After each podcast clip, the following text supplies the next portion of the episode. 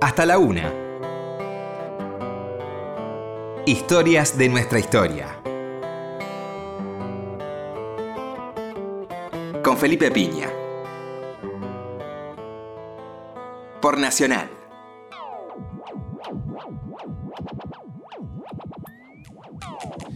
Hola, muy buenas noches, ¿cómo le va? Acá estamos nuevamente en Historias de nuestra historia. Bueno, esta noche vamos a hablar de un tema que nos apasiona, del que venimos de alguna manera hablando muy marginalmente, ¿no? Pero salió un libro muy interesante, Infancias Argentinas, y la tenemos a la autora Mirta Lobato. ¿Cómo estás, Mirta? Gracias ¿Qué tal? por venir. ¿Cómo te va, Felipe? Muchas gracias por la invitación. No, un placer, un libro editado por Edasa. Eh, y bueno, eh, podemos arrancar por, por la, la no historia de la infancia, ¿no? Cómo no está historiada y cómo si cuesta historiar a las mujeres, mucho más cuesta historiar a la infancia, ¿no? Sí, bueno, eh, la historia social como, como, como, como disciplina, como parte de la historia, tuvo una preocupación eh, por, por, por las infancias, la familia, Sí. ¿no? Este, y también por las mujeres. Claro. Sin duda, ¿no? Pero, pero este, efectivamente faltan, faltan historias sobre las infancias, ¿no? Es decir, hay aspectos como parciales que se han estudiado sobre la vida infantil, que, bueno, tiene que ver con, con, con lo que sería el mundo de la infancia pobre Claro. y los orfelinatos. Eh, incluso en la Argentina también hay muchas investigaciones sobre eh, eh, la sociedad de beneficencia y los niños. Es decir, que el tema de la educación, por ejemplo, eh, a veces se, se aborda eh, pensando la escuela, se piensan los niños, ¿no? Es decir, que ahí sí tenés como, como un mundo infantil, Claro. ¿no? Este, pero, pero claro, las preguntas sobre el mundo infantil son, son muchas, ¿no? Y, y a vos mismo te debe haber pasado. ¿Qué leías cuando eras chico? Claro. ¿A dónde ibas de vacaciones si ibas de vacaciones? Sí, sí. Eh, no sé, ¿a qué jugabas? Claro. ¿Cuáles eran tus juguetes? Eh, ¿Te llevaban al teatro? ¿Escuchabas música? Sí, sí. ¿No? Es decir, Totalmente. eh, es decir, que, que- que las experiencias infantiles son, son múltiples, son diversas. y, este, y bueno, y, a- y en ese sentido sí, a mí me parece que eh, falta, no solo en la Argentina, sino también en, en muchos otros lugares, una mirada como más eh, omnicomprensiva, más total de, de- de las experiencias infantiles. Eh, bueno, y, y yo voy a usar mucho el plural porque a mí me, me parece que eh, cuando se habla de infancia, Sí. ¿no? siempre se habla en singular. Sí, por eso es muy bueno el título, Infancias. Infancias, ¿no? Esta idea de pluralidad, diversidad, heterogeneidad, Claro. mm, de experiencias, de temporalidades, porque, porque bueno, esto cambia si, si fuiste chico a principios del siglo XX o ahora. Totalmente. Este, o, y, y también de geografías, porque no es lo mismo la experiencia porteña Claro. de las experiencias en, en- en otros lugares, ¿no? Entonces, eh, efectivamente, podemos coincidir que, que- que faltan muchos estudios sobre las infancias, pero, pero hay algunos estudios que son fragmentarios, digamos. Claro. Y la fragmentariedad a veces te impide tener una visión de conjunto del problema. Eso es lo que está faltando, claro. Este, y ahí es donde me parece que, que bueno, que, que- que este libro que, que, que- que armé, que cosí, digamos, que investigué en parte. Que tramaste, que- es una linda palabra, que, tramar. que- que- que tramé, que tejí, claro, con las palabras sentido. que quieras este, eh, usar, eh, viene a, a ser como, como un atlas, como un mapa. De, Sí. de- de la de los problemas que atañen a la infancia, ¿no? de las experiencias infantiles.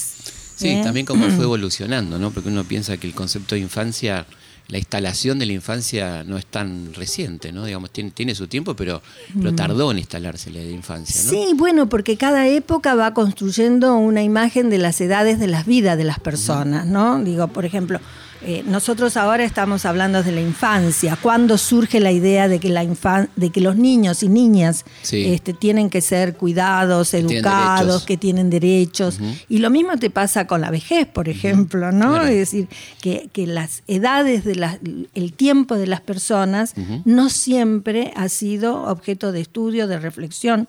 Digo, por parte de la medicina, por parte Sí. del, del derecho e incluso por parte de los historiadores, Por ¿no? supuesto. Eh, este, entonces eso te habla de las diferentes eh, temporalidades, eso te habla de momentos eh, diferentes a lo largo del tiempo. Por ejemplo, en, un- no sé, en, en la antigüedad la noción de infancia tal cual como nosotros, en, el- en los tiempos coloniales, para Claro, ponerlo para nada, para en, nada. en- en- en la cosa más cercana a, nuestro, a nuestro propio pasado, ¿no?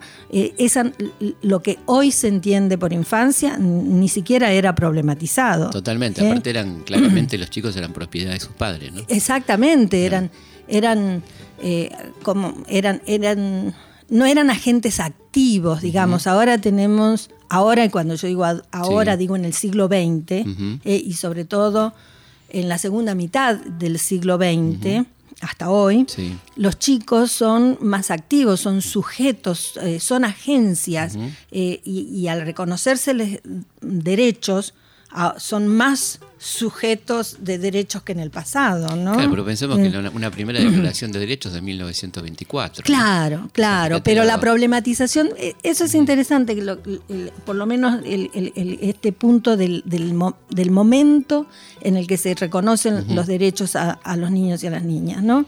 Eh, este, pero, pero la problematización sobre los derechos infantiles es un poquito anterior. Es claro. el- ese es el momento en el que, en el que adquiere una, una primera enunciación a nivel internacional. Totalmente. ¿no? Fíjate que finalmente los reconocimientos son a fines de la década de 1980. Sí, sí, sí, ¿no? muy tardíos. Este, son, bu- bueno, porque, porque los procesos históricos a veces son de más larga duración de, lo que, de lo que uno imagina, ¿no? Sí, una cosa Este, que, que me pareció muy interesante es que la que claramente introduce la temática infancia es la mujer, ¿no? Uno puede ver en la... en Bueno, la- porque, la- infa- porque, porque, porque, a ver, por, por varios motivos, ¿no? En, en- en primer lugar, eh, porque eh, por lo menos las que reflexionaban inicialmente sobre los mundos infantiles eran las mujeres y sobre todo las mujeres feministas, Claro, ¿no? claro. Estoy Este, pensando en Juana Manso, por Por ejemplo. ejemplo, Juana Manso. Juana Manso, Eh, exactamente, sí. que vos la tenés ahí pensando la educación. Mixta. Eh, exactamente, ¿no? Y, y- y- y bueno, eh, y pensando cómo educar a, la- a la- a las jóvenes, bueno, Sí, de una manera distinta a la que proponía Mariquita, por ejemplo. por ejemplo, Claro. ¿no? Pero, pero ahí porque tenés eh, dos formas mm, como, mm, temporalmente eh, distintas, ¿no? De, de pensar la educación eh, de las niñas. Estaba leyendo sobre un- el- eh, uno de los periódicos que aparecen a principios de siglo. Yo soy bastante mala, te aviso, con, con nombres y fechas. Eh, soy eh, a veces cuando te escucho digo, ¿cómo hace para memorizar eh, tantas cosas, Felipe? Porque yo no, no puedo. Eh, soy más de pensar procesos históricos. La voz de la mujer, por ahí. Eh, pero, pero no, no estaba pensando en la voz de la mujer, estaba pensando en uno de los semanarios que aparecen Ah. en, la, en la década del 10, ¿no? Sí, sí, sí. Donde este, se está planteando la educación eh, de las mujeres, en términos generales, pero de las mujeres Claro. de las clases altas y de las nenas de la clase alta, ¿no? Y dice, bueno, a las niñas de las clases pobres no podemos pensar en educarlas en la misma, con la misma intensidad, porque ellas necesitan hacer otras Claro. labores, ¿no? Pero y en cambio Juana Manso ya está pensando en, bueno, ya está pensando en la educación popular, Totalmente. ya está pensando con, con otros con otros criterios de difusión eh, de la educación que van a dar forma, que van a dar cuerpo a, a- a la educación argentina que se consolida a fines del siglo XIX, ¿no? Sí, fundamental, rol de Este, Juana y esta y- idea de la educación mixta, y, ¿no? y la idea de la educación mixta, que vos fíjate, que es muy importante, es, pero, pero también que es desigual para niños y niñas, ¿no? Porque eh, cualquier tipo de encuestas que, que se realice, incluso hasta entrado el siglo XX, yo había visto muchos censos en Berizo de trabajadores de los frigoríficos, en donde las mujeres llegaban, vos te acordás, bueno, bueno, te vas a acordar, pero el primero superior, ¿no? Sí, como yo, lo- Este, yo tuve que- primero superior. Ah, vos hiciste Sí, primero Y superior. pasé de, de primero superior a cuarto. Ah, mira. Sí, hice este, segundo y pasé a cuarto. Tercero no hice porque me reconocieron como segundo. Claro, porque ahí Sí. se debe haber producido el cambio, ¿no? Entonces las mujeres llegaban a- al primero superior o a segundo grado. y, y ya la sacaban de la escuela, porque claro, tenían que, que hacer otras, Tareas. otras cosas.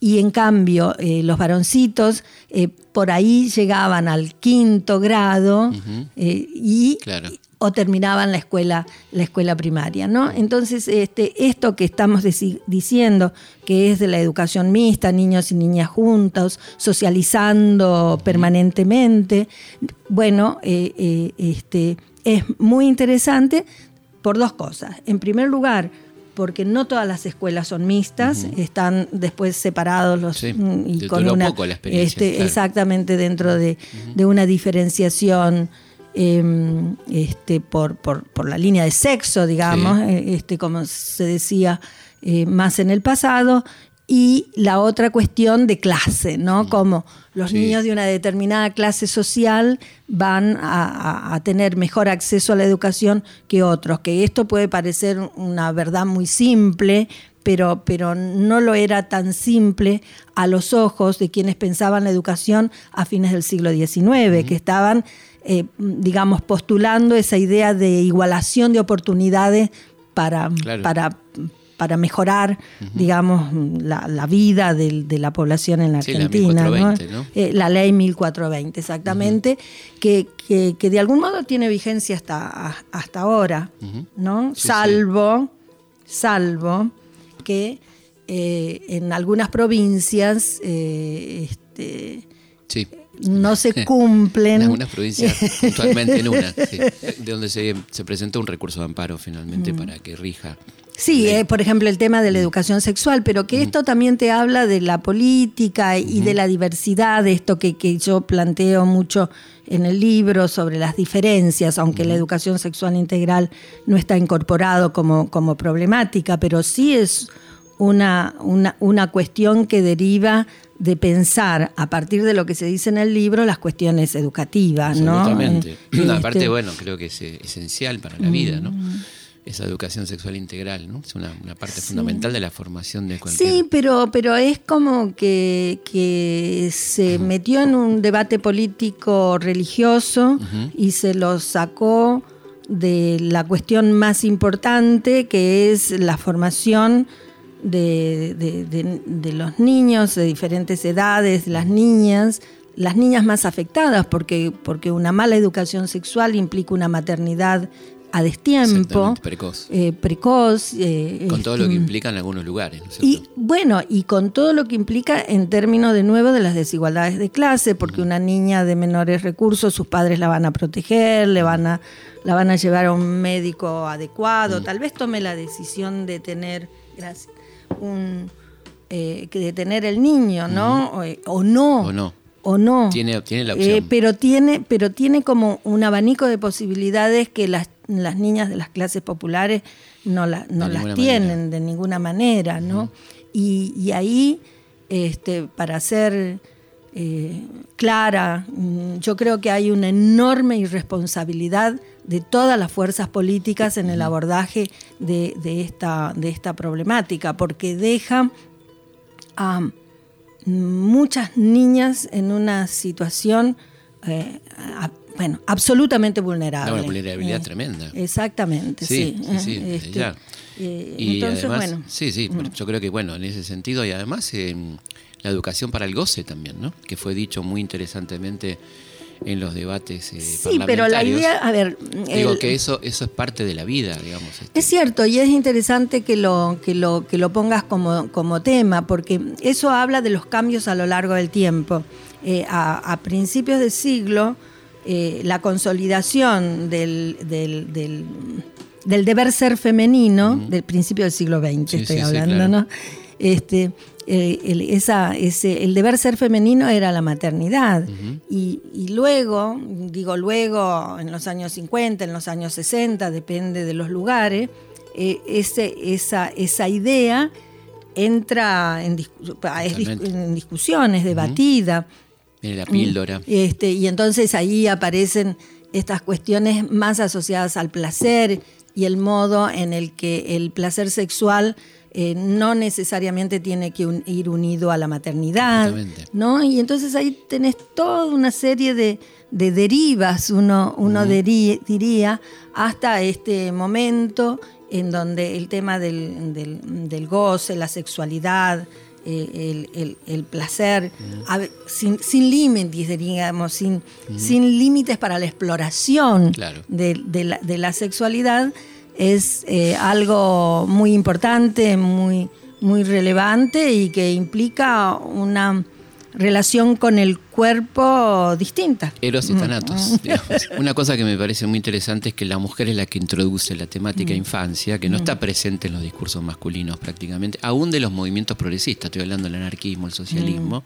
Bueno, ¿no? Ahí eh, de nuevo yo volvería a la cuestión de temporalidades, ¿no? A mí, a mí me parece, eh, o por lo menos desde mi punto Sí. de vista y desde lo que yo sé, que efectivamente las mujeres y las mujeres que tuvieron una, que, que tenían una militancia mm, eh, política que, que rondaba alrededor de los feminismos, Claro. ¿no? Entonces empezaron a tener una preocupación seria por la, por, por- por los niños eh, en, en diferentes países, ¿no? Que, que iban desde la educación ¿no? hasta la protección.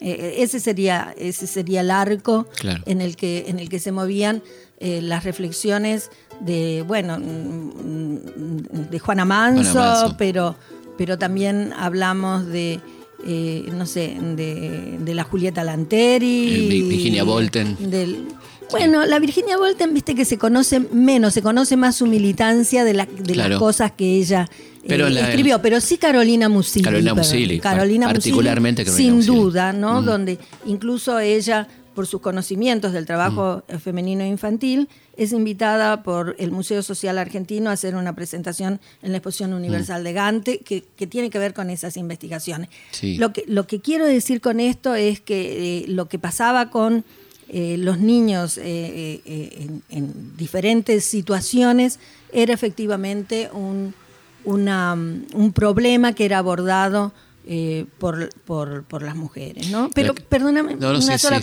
cosita. por. Mm. Y también por, lo- por, por el Estado, ya, ¿no? Por, por los debates políticos que se daban en ciertas estructuras del Estado. Estoy pensando esto de qué es lo que pasa con los menores, qué es lo que pasa con, con la infancia pobre.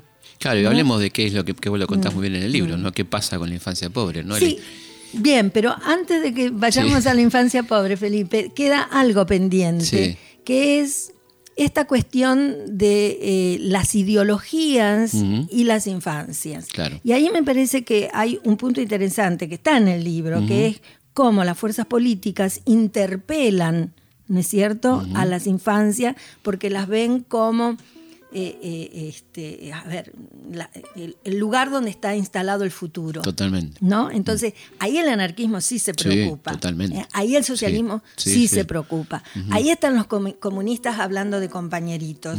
Ahí está el peronismo, Peronismo, claro. haciendo de la infancia el centro de sus políticas, ¿no? absolutamente. Este, y, y también lo- las religiones, la, la Iglesia Total, Católica, por ejemplo, ¿no? Entonces, eh, este, ahí un poco para porque a mí el capítulo ese de las infancias y la política me gusta Muy mucho, interesante. porque ahí también aparecen eh, la infancia piquetera, la- los niños que acompañan a sus padres en las protestas de la- cotidianamente, la ¿no? Ni una menos, la- las chicas que van a ni una menos. O las chicas que van al ni, Ni una menos, o- o, o- o, por ejemplo, eh, este, el tema de la dictadura, del impacto de la dictadura sobre las experiencias infantiles.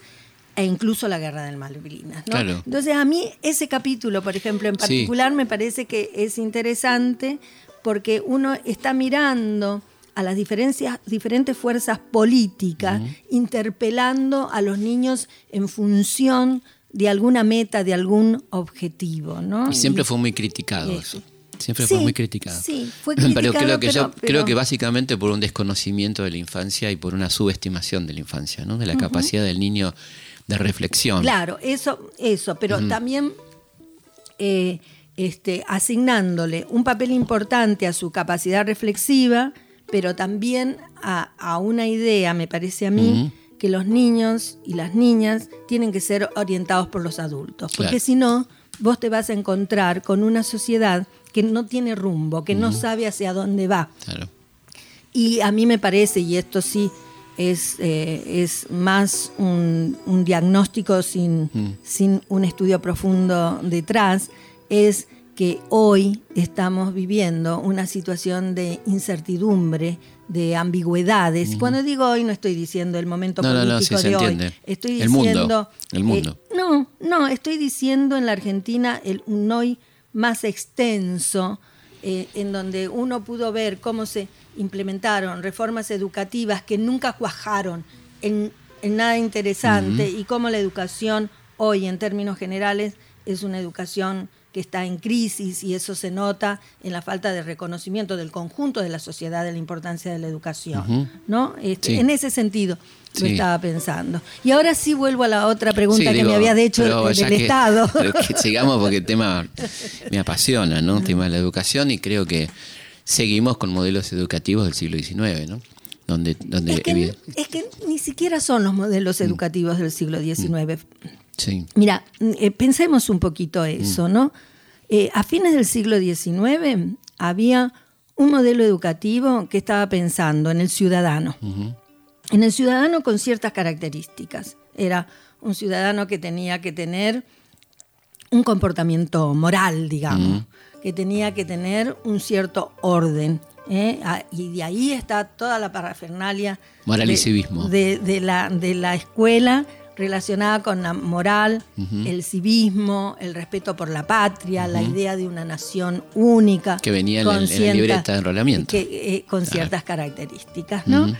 y, y claro, este, después se le agregó a eso eh, una profundización, digamos, de la idea nacionalista y el cultivo del cuerpo.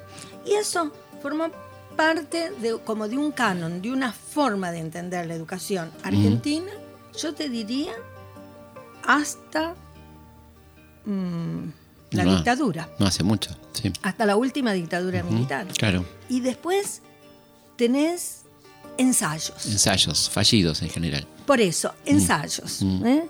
Que, que- que no se sabe muy bien a dónde llevan. Mm. A tal punto que ni los padres tienen expectativas en la educación, el Estado no sabe qué hacer con la educación, los políticos no se les cae una idea. No, no están- no están en el debate. so- sobre, sobre la educación, no, está- no están, no, no están en el debate y solo están pensando en consignas políticas. Todos queremos buena educación, voilà Sí. por la noticia. Bueno. Pero, pero ¿cómo logramos esa, esa buena educación? ¿no? Y entonces ahí es donde, donde tenés un, un panorama de cierta, eh, diría, mm, bueno, eh, este, ambigüedad, incertidumbre, no se sabe muy bien para dónde se va, eh, y por lo tanto tenés unas escuelas donde se producen eh, reacciones eh, múltiples, incluso una cierta anomia en la vida de los chicos, ¿no? Que, este, porque además eso se combina con una idea de padres, Claro. de padres y de madres, ¿no? De padres y madres, amigos de los hijos. Y yo siempre digo, no, No, sé, no. seré una madre distinta, que yo no soy amiga de mi hijo. Yo soy por supuesto. la mamá La de mamá, mi hijo. y la mamá de, tu- de- de un niño o de una niña tiene obligaciones. Tiene, y y entonces eso es también es lo que es lo que está en discusión y no se dice abiertamente, porque si vos lo decís abiertamente, te van a escribir en Twitter y en Sí. Google y en, Que sos anticuada. y en, y en Facebook que sos una anticuada, que sos una Sí. autoritaria, que, ¿no? Y entonces eso, eh, pero, pero a mí me parece que, que, que- nosotros, los adultos, vos Mm. en, en un medio de comunicación, yo en el ámbito Mm. en el que me muevo, tenemos una obligación de decir estas cosas. Sí, yo las digo, las digo y vos seguro que también las decís. Este, Independientemente este, de por eso. Pero digo, sí, por supuesto, ¿no? Incluso se, se ven escenas de competencia, ¿no? Exacto. En esta cosa de, de prestarse la ropa y a ver a quién le queda mejor y ese tipo de- Bueno, y entonces, Entonces- todo eso genera una confusión y esa confusión se ve en los ámbitos escolares, donde uno, mm, bueno, donde incluso los maestros que participan de, ese- de- de esa misma situación, ¿eh? este, tienen dificultades para hacer oír su voz, mm, y cuando yo digo hacer oír su voz, no lo estoy diciendo de un modo autoritario, No, todo- sino todo lo contrario. Yo creo que el autoritarismo es la falta de autoridad. Exactamente. O sea, cuando no hay autoridad hay autoritarismo, ¿no? Entonces, este, creo que Este, eso es Mm, clarísimo eso. Y, y vos dijiste algo muy claro, ¿no? O sea, la, la desvalorización de todo lo que tiene que ver con la educación. ¿no? Exactamente. La crítica al docente simplemente por el ejercicio de la docencia, ya está bajo crítica, ¿no? Sí, bueno, y también, pero eso va por otra cuerda que no tiene que ver solo, digamos, no tiene que ver con, con- con- con este libro de infancia, eso tiene que ver con una reflexión más general sobre la formación de los, de los docentes, Claro. sobre, sobre la jerarquización del trabajo docente, sobre la las responsabilidades que tienen los docentes, porque porque no están exentos de, No, no. de responsabilidades, ¿no? Entonces ahí hay todo un paquete que, que es mm, difícil de, de- de desanudar, ¿no? Totalmente. Y eso nos vuelve a la pregunta esa que quedó inconclusa, que quedó incompleta, que, que- que no, yo te dije que la dejáramos para después, que es que tiene que ver con el rol del Estado. ¿Qué es lo que hacen? Eh, ¿Qué es lo que hace el Estado, el Estado Nacional? ¿Qué ha hecho? bueno, que ha hecho y que hace eh, frente, frente a, esta, a, estas cuestiones, ¿no? Porque a veces las burocracias estatales tienen como unas lógicas que van autónomamente, ¿no? Y entonces, y uno, desde el llano, como ciudadano, no, no conoce eh, en profundidad esa- esas lógicas, ¿no? Y entonces también ahí, eh, eh, digamos, los, las diferentes burocracias estatales que se han ido formando a lo largo del siglo XX han ido eh, respondiendo, digamos, de manera distinta a los problemas que se le planteaban a, a- a partir de mirar qué es lo que hacían los niños y niñas, ¿no? Vamos a una pausa y seguimos hablando con Mirta Lobato sobre infancias argentinas. Enseguida volvemos. Hasta la una. Historias de nuestra historia. Seguimos en Historias de nuestra historia.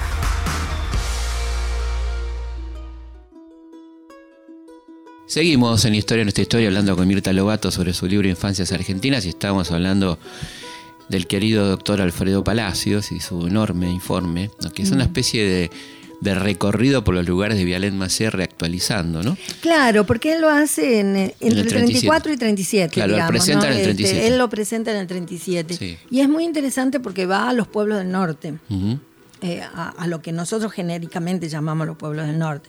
En realidad va a Tucumán, Santiago. va a Catamarca y va a, a Santiago, de los que me acuerdo en este momento con mayor Sí. eh, claridad, ¿no? Y, y visitan las escuelas, ¿no? Porque porque mm, eh, Alfredo Palacios, digo, uno tiene la figura romántica de, de- Sí, mosquetero. de- del mosquetero con sus este, Mostachos. eh, bigotes, ¿no? Este, pero, pero él hace un estudio sobre la situación en las escuelas, que son escuelas ranchos, ¿no? Eh, y fíjate, y esto vuelvo al libro, en el, en el libro, en el capítulo de las escuelas, están todas las escuelas, las escuelas rancho, las escuelas palacios, Claro. ¿no? Este, pero bueno, él va a esas escuelas ranchos y en cada provincia va con un médico eh, y en general se une, o digamos, convoca a políticos eh, locales que no necesariamente tienen que ser socialistas No. como él, ¿no? Y van a visitar esas escuelas, porque lo que él quiere hacer es un diagnóstico. Lo que hace Vialet Macé es un diagnóstico. Totalmente. Lo que hacen los informes del Departamento Nacional del Trabajo lo- mm, son diagnósticos porque son muchos también. Y, y- y- y ese, ese, ese, ese trabajo que hace, hace Palacios va incluso eh, este, acompañado de fotos. Eso es lo, muy- lo más interesante, que muestran la cámara. que, este, sí, que, que en el muestran, Parlamento. eh, la, la importancia y lo muestra en el Parlamento. Y este dibujante que está en el Congreso Columba. eh, hace, eh, va mm, dibujando lo que él está, Fantástico. está contando, ¿no? Y, y ahí uno dice, qué, qué interesante que l- para la política se pensara que es mm, muy importante hacer un estudio, que hacer un relevamiento. ¿no? Antes de hablar. claro, antes de no hablar. solo antes de hablar, Felipe, ah, pero más importante, antes de hacer una ley. No, no, pero digo, hablar en el Parlamento la- ¿No? y justificar Este, un planteo de una ley. El planteo de una ley. Claro. Porque a mí me parece que a, a muchos legisladores, Mm. y a- e incluyo a un aparato burocrático del Estado como es el DNT, Mm. aunque mm, tuviera muchas debilidades para, para- en la parte de control, eh, este, eh, eh, digo, muchos políticos y en este caso la institución eh, consideraban que era mm, que para legislar era necesario saber, era necesario conocer. Bueno, y vuelvo al libro porque justamente en la parte de educación está este, este contraste entre las escuelas ranchos, las escuelas palacios, que- que- y también que tienen que ver con, con diferentes localizaciones, ¿no? Es- Espaciales, eh, geográficas y, y- y bueno, y agrego algo más, nos habla de la diversidad del país, Sí. ¿no? Entonces él llega ya, eh, Palacio llega a las escuelas, eh, va con, con médicos, eh, ve el estado sanitario de los chicos, ve el nivel de educación, eh, es acompañado por políticos y esto termina siendo un informe y una presentación en la Cámara Legislativa para legislar. Sí. ¿no? Y, y acá el punto nodal, el punto central que quiero destacar es que para muchas fuerzas políticas y también para algunas instituciones del Estado, como era el Departamento Nacional Del del, Trabajo. Trabajo. que es, bueno, 1907-1943, eh, este, era muy importante esto de conocer, porque el conocimiento era una base importante para la legislación. Sí, sí, el diagnóstico, ¿no? ¿eh? Como Eh, la decías. cuestión del diagnóstico. Y esta ¿no? cosa tan interesante de que el fal- Palacio va con fotógrafo y, Y regi- esto, claro, y registra, registra, todo. todo. ¿no? Y- Eh, lamentablemente en el libro que se publicó de, de- de- de Palacios del informe están las fotografías, pero no tienen la calidad. Muy mala calidad. No tienen buena Sí, calidad. están sí. mal, mal impresas. Está, sí. Y hay una anécdota que cuenta él que, que le habían dicho que los niños santiagueños no reían. Entonces él dice, pero fuimos a una reunión de políticos donde estaban los hijos de esos políticos y va, viera usted cómo reían. Mm, Claro. ¿no? ¿Quiénes Y eran sí, los que no bueno, reían, de digamos? nuevo volvemos a la diversidad de experiencias infantiles que son eh, este, que están marcados por el género, sea varón, mujer, ahora diríamos más las diversas identidades Sí. sexuales. La condición social. Eh, la condición social, la clase social, el capital cultural, el acceso a bienes culturales, por ejemplo, sería la escuela, ¿no? Es decir, todos esos, el tipo de familia Claro. que, que se tiene, todos esos, esos elementos inciden en, la- en las experiencias infantiles, incluso en los juegos. Claro, que ¿no? es un tema muy interesante Eh, que también incluso está en los juegos. ¿eh? Que es un tema lindo, ¿no? Como, como ha ido variando. Por ejemplo, la idea de que la niña había que regalarle muñecas, ¿no? La niña era Claro, la futura eh, madre, ¿no? Esta, esta cosa sexuada. Yo eh, no tengo el libro en mis manos, pero yo puse una foto que es ya de los años 60, donde hay un varoncito peinando una muñeca. Y claro. entonces se preguntan sobre el tema de la educación para, para, para eh, cómo educar a los niños, ¿no? Sí. Este, eh, este, sí, eso, eso, eso es, eh, es así, la cocinita, El juego de té. el juego de té, el lavarropa, eh, las que teníamos una bicicleta rápido era porque éramos, dema- yo digo por, por mí, ¿no? Era como demasiado eh, rápido tener una bicicleta mm, cuando vos accedías a ella. Y estaba no sé, la, la famosa años. Mm. expresión de los varonera. Sí, sí, sí. La varonera. Bueno, yo claramente, Felipe, era una varonera. Qué bueno. Felicito. Perdón, Te o una machona. Te felicito. Fuiste más feliz seguramente que muchas otras. No, pero bueno, tenía Sí. mm, casi prohibido subirte a los árboles Claro. y, y toda una serie, mm, jugar en la calle tan alegremente como jugaban los varones. Y, y, y, eh, todo eso eh, está registrado en el libro. Y, y- y- pero ahí hay un plus, me parece. No sé si, si vos lo, lo- lo- podés coincidir conmigo. Que es que también eh, eh, se va configurando la figura de un niño consumidor. Sí, claro. ¿no? Claro. Este que hoy es un es como un dato dado, ¿viste? Los chicos se paran piden, piden en el kiosco, Eligen. eh, eligen, este, demandan tecnología. eh, digamos, hay una idea de que hay un consumo infantil y que ese consumo infantil debe ser estimulado. Pero esta noción de consumo se fue construyendo a lo largo del, del siglo del siglo XX. Que no existía en nuestras infancias. Que- o que existía parcialmente, Muy poco, muy ¿no? poco. Este, ahí De el- hecho, no estaba Papá Noel. Estaba- no, no estaba Papá Noel, pero sí teníamos una, una, una, una publicación como Villiquen, que desde temprana... Y Anteojitos. mm, Y, Anteojitos, pero yo estoy pensando primero en. Villiquen, que, Que fue pionera en América, ¿no? Que fue pionera, que, este, que bueno, que fue un pool de revistas eh, pa- destinadas a diferentes tipos de públicos, de diferentes Sí. edades, de diferentes sexos, incluso el, el gráfico. Sí, Atlántida. Atlántida. Este, bueno, pero en el caso específico de Villiquen, fíjate Digo, la editorial que- Atlántida de Vigil. Estamos hablando de Vigil, De ¿no? Vigil, sí. Este, eh, la misma revista traía cosas que tenían que, que ver con el estímulo eh, del, del consumo. Claro. ¿no? Entonces a mí, por ejemplo, eso me resultó interesante, no solo trabajarlo para que quedara en el libro registrado de diferentes maneras, por ejemplo, con las fotografías, pero también con el contraste, el tener, el, el tener una vidriera llena de juguetes, pero tener un niño eh, lustrabotas parado frente a esa vidriera mirando los juguetes a los que no puede este, eh, comprar, ¿no?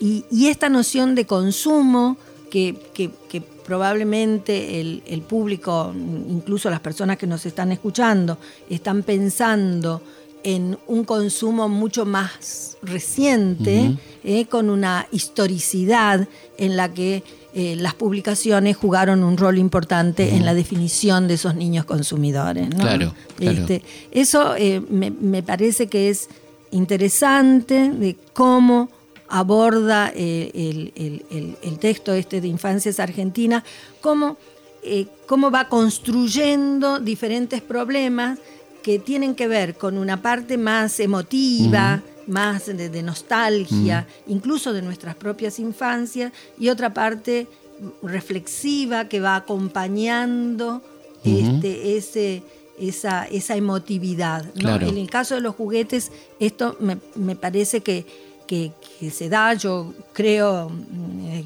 o por lo menos tuve la intención de ponerlo de, de esa manera, ¿no? Estimular la emotividad a partir del recuerdo, del juego y de los juguetes, pero al mismo tiempo colocar la reflexión en torno a cómo va cambiando también esa experiencia de Sí. juegos y juguetes y cómo se lo va, va configurando al niño como un niño consumidor. El niño tiene ¿no? cada vez menos juguetes, tiene más elementos digitales. Juega más digitalmente que Mm. Ahora físicamente. sí, ahora sí.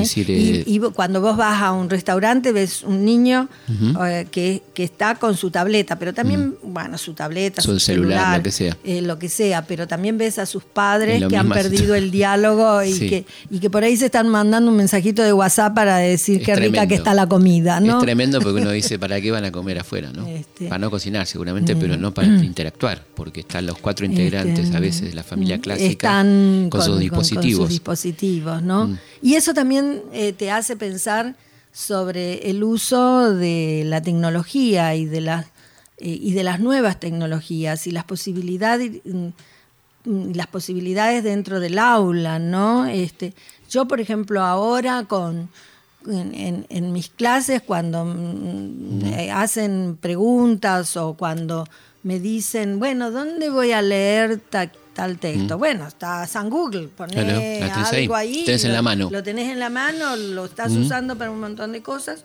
Claro, usalo para por eso, es absurdo ¿no? Mm. prohibir el celular en el aula, prohibir, prohibir en todo caso limitar el uso para otros temas, pero como herramienta pedagógica. Pero vos lo podés utilizar como herramienta pedagógica. Absolutamente. Pero el profesor o la profesora o el maestro o la maestra tiene que saber para qué lo quiere usar. totalmente, ¿eh? totalmente. Y entonces ahí, por, por eso yo siempre estoy pensando en la formación, ¿no? Digo, Sí. porque, porque vos tenés que saber para qué querés usar una tecnología. Sí, además creo que ya lo, uno lo ve en la experiencia de los países a los que realmente les importa la educación, donde así como en la hora de química, bajan al laboratorio a hacer química, en la hora de historia hacen historia, o sea, preparan al pibe para hacer historia, cómo trabajar historia, en la hora de literatura, cómo escribir, no este, el horario de la batalla de Waterloo que lo tienen en milésima de segundo en el, celular, digamos, ¿no? Sí, sí, sí. Entonces ahí, está también el cambio necesario. Pero ahí es donde está lo que, lo que eh, la, importancia, en el caso específico de la historia, de pensar procesos históricos. Totalmente eh, de no, bueno, por supuesto que uno tiene que saber ciertas eh,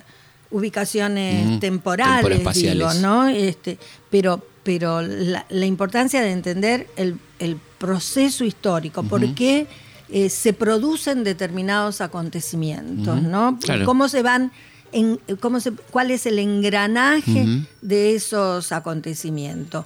Pensar, pensar que los actores, los actores, los sujetos de la historia son sujetos colectivos y no solamente eh, individuos. Yo le digo siempre a los pibes, obviamente San Martín es un tema recurrente, digo, San Martín jamás dijo yo crucé los Andes.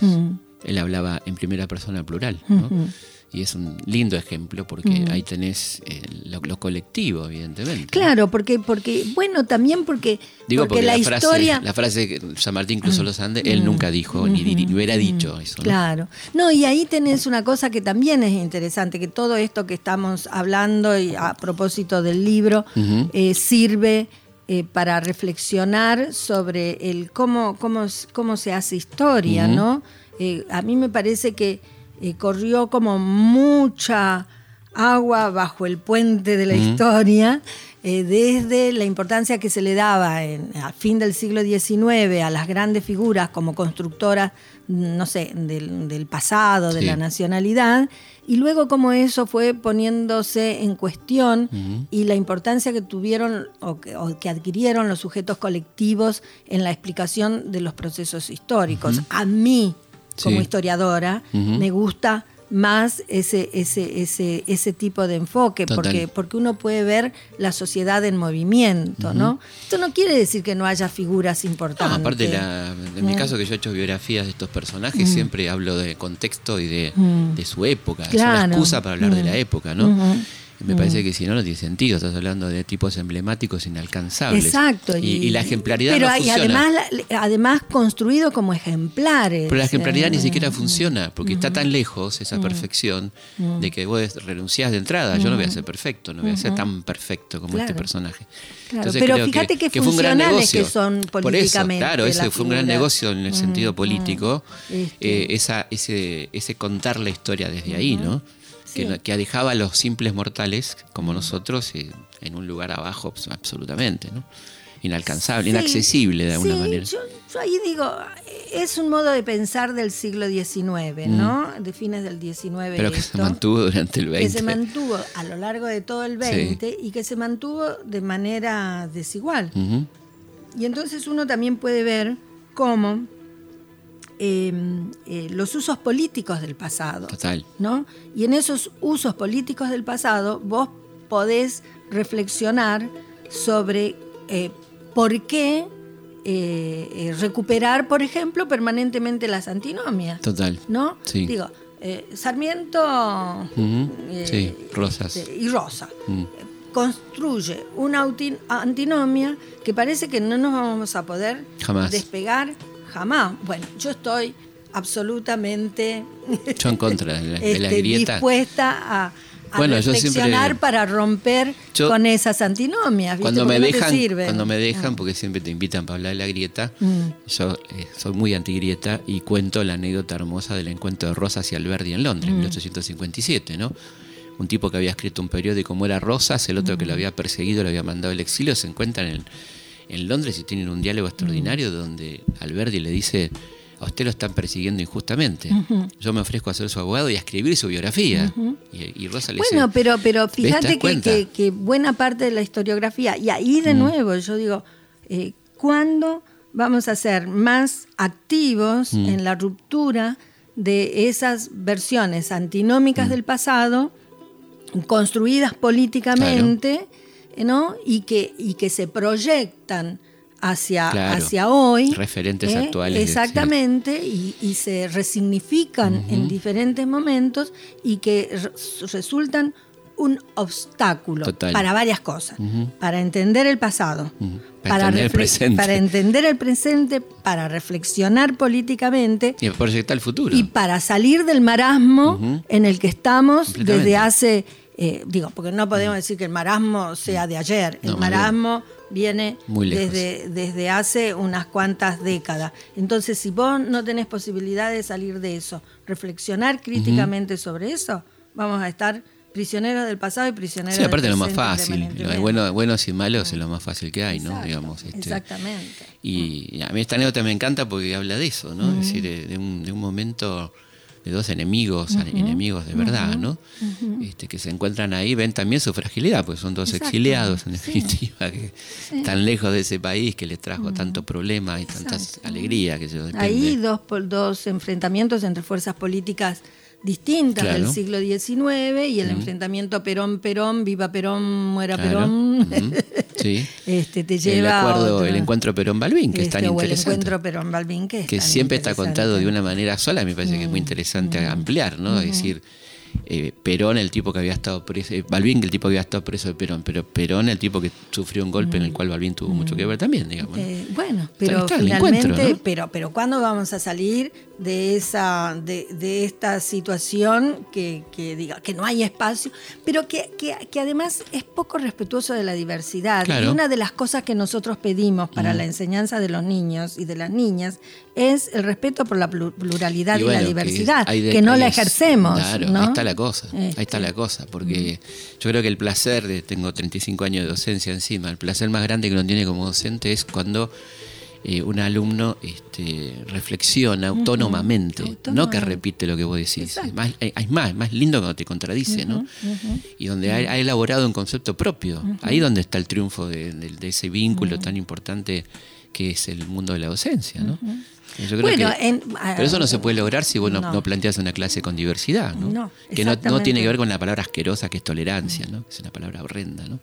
No, pero, a mí me pero el- horrible, porque te respeto- to- ¿cómo te tolero? No, respeto, el te respeto, respeto. el respeto. Claro. Pero el- si la base del respeto te lleva A una cierta tolerancia. Sí, pero viste, te tolero. ¿Vos quién sos para tolerarme? Digamos, ¿no? No, pero el punto es el respeto. El respeto, es el el respeto, el respeto y decir, mira, pibe, acá tenés un, un tema como el racismo, vas a tener y muchas opiniones. Está buenísimo que te nutras de todo lo que dijeron estos tipos, que aparte son, son cualquiera, son Echeverría, son de tal- ¿no? Bueno, mirá qué interesante, ¿no? Pero ahí, y, bueno, yo vuelvo siempre al, al libro, ¿no? Eh, eh, en- Que es lo que nos ha convocado. sí. Este, bueno, pero tal vez porque yo tengo en mi cabeza esta cosa docente, Sí, sí, todos, los dos si- por lo menos. Que si tenés un tema, volvés, te podés Sí. ir, volver, y, Sí. ¿no? Este, Muy sano. eh, este, sí. El, eh, bueno, yo en el libro trabajé esta cuestión de la diversidad y las Mm. contradicciones, ¿no?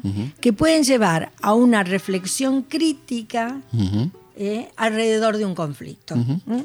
Fíjate, el libro empieza con la poesía de Storni, que habla de oh niños de cabecitas rubias, algo así, no me acuerdo el, el poema en su totalidad, ¿no? Pero yo le pongo una foto en donde todas las cabecitas son oscuras. Cabecita negra. No, yo no quería decir la palabra No, pero porque la cabecita negra tiene una connotación No, y, política. y despectiva, y despectiva. Eh, bueno, despectiva, que a veces se mm, revaloriza, pero yo Sí, digo, sí, sí, entiendo. pelos oscuros, niños oscuros, ¿no? Entonces también ahí, eh, este, eh, y, lo ha- y, y lo hago a través de la voz de Alfonsina Storni, que es una feminista extraordinaria. Extraordinaria. Sí. Este, La loba. Bien. La loba. ¿no? Y, y entonces, ¿qué es lo que hago con eso?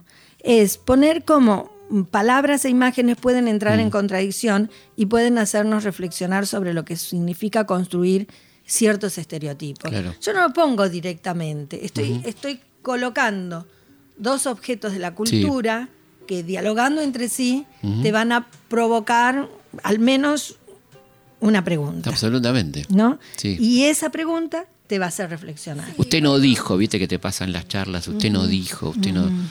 Y no hace falta, qué sé yo. Estamos hablando de la crisis del 90, si vos querés compararla con el presente, comparala. Yo no te voy a decir como ahora, porque es obvio, no sé.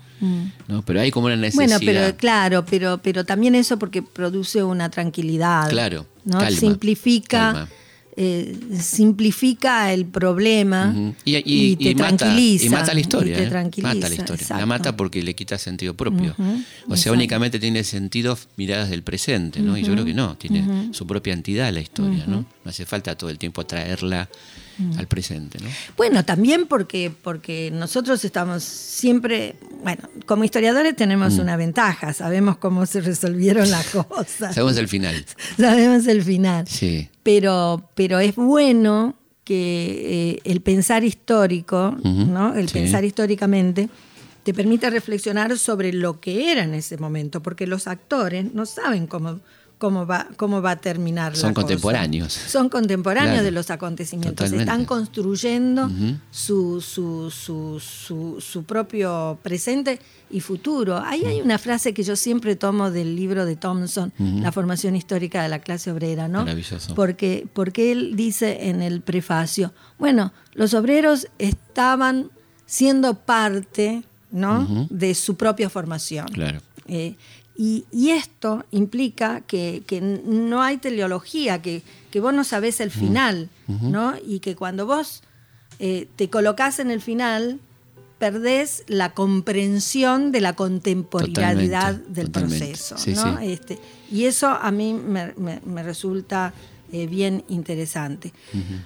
No porque no haya modelos, Sí.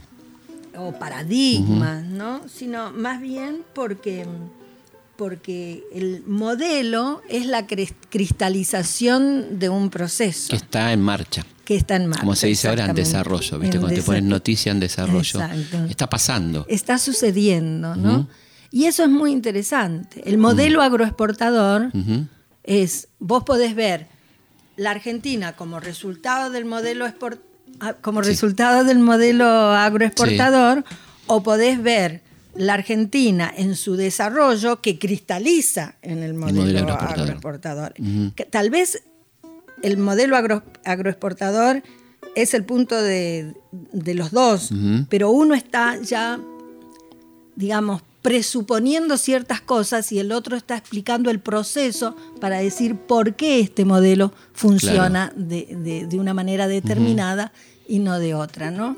Bueno, a mí Está me bueno. gusta. Está bueno aparte de recordar ese libro, Este- libro de Thompson extraordinario, ¿no? El libro de Thompson es fantástico. Siempre. Bueno, mm, eh, uno cuando, cuando estudia historia, y eso te debe haber pasado a vos también, eh, hay libros. eh, yo una vez di unas charlas que se llamaban lecturas esenciales, ¿no? Que nos permitían, a- para, para historiadores, ¿no? Para, para gente que estaba Sí. haciendo su doctorado, este, que nos pedían a nosotros que reflexionáramos sobre algún libro que vos consideraras una lectura esencial, Claro. pero para tu formación, no para todos, para, para uno. La propia. Para la propia.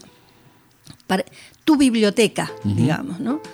Y bueno, yo elegí el de, el de la formación, porque está bien, yo puedo discutir con, con Thompson ahora, eh, o Bueno. a- con algunas ideas de Thompson, algunas eh, cosas ahora, pero en el momento a mí me abrió la cabeza para entender, para preguntarme, para reflexionar eh, sobre algunas cuestiones que las otras lecturas que yo estaba haciendo no me lo permitían. Claro. Yo creo que esos son procesos eh, interesantes en la, en la formación de uno como, como historiador. Uno no nace historiador como no nace mujer, No, no, claro. como no nace varón. Claro. Uno deviene, ¿no? Deviene y, en ese devenir, eh, Thompson. Y están esos libros queridos, ¿no? Esos libros que te van marcando, que te van abriendo la cabeza, ¿no? Exactamente. Libros de que... Y bueno, a mí Thompson me abrió la cabeza. Bueno, y Hobsbawm también, ¿no? ¿Sabes qué Hobsbawm menos? Mira vos. Eh, porque Hobsbawm tiene una mirada más eh, de largo plazo. Viste que sus libros se llaman La era del Sí, capitalismo. pero por ahí los otros, los más eh, chicos, ¿no? La era, bueno, pero, pero más bien son como, como algunos artículos de Hobsbawm.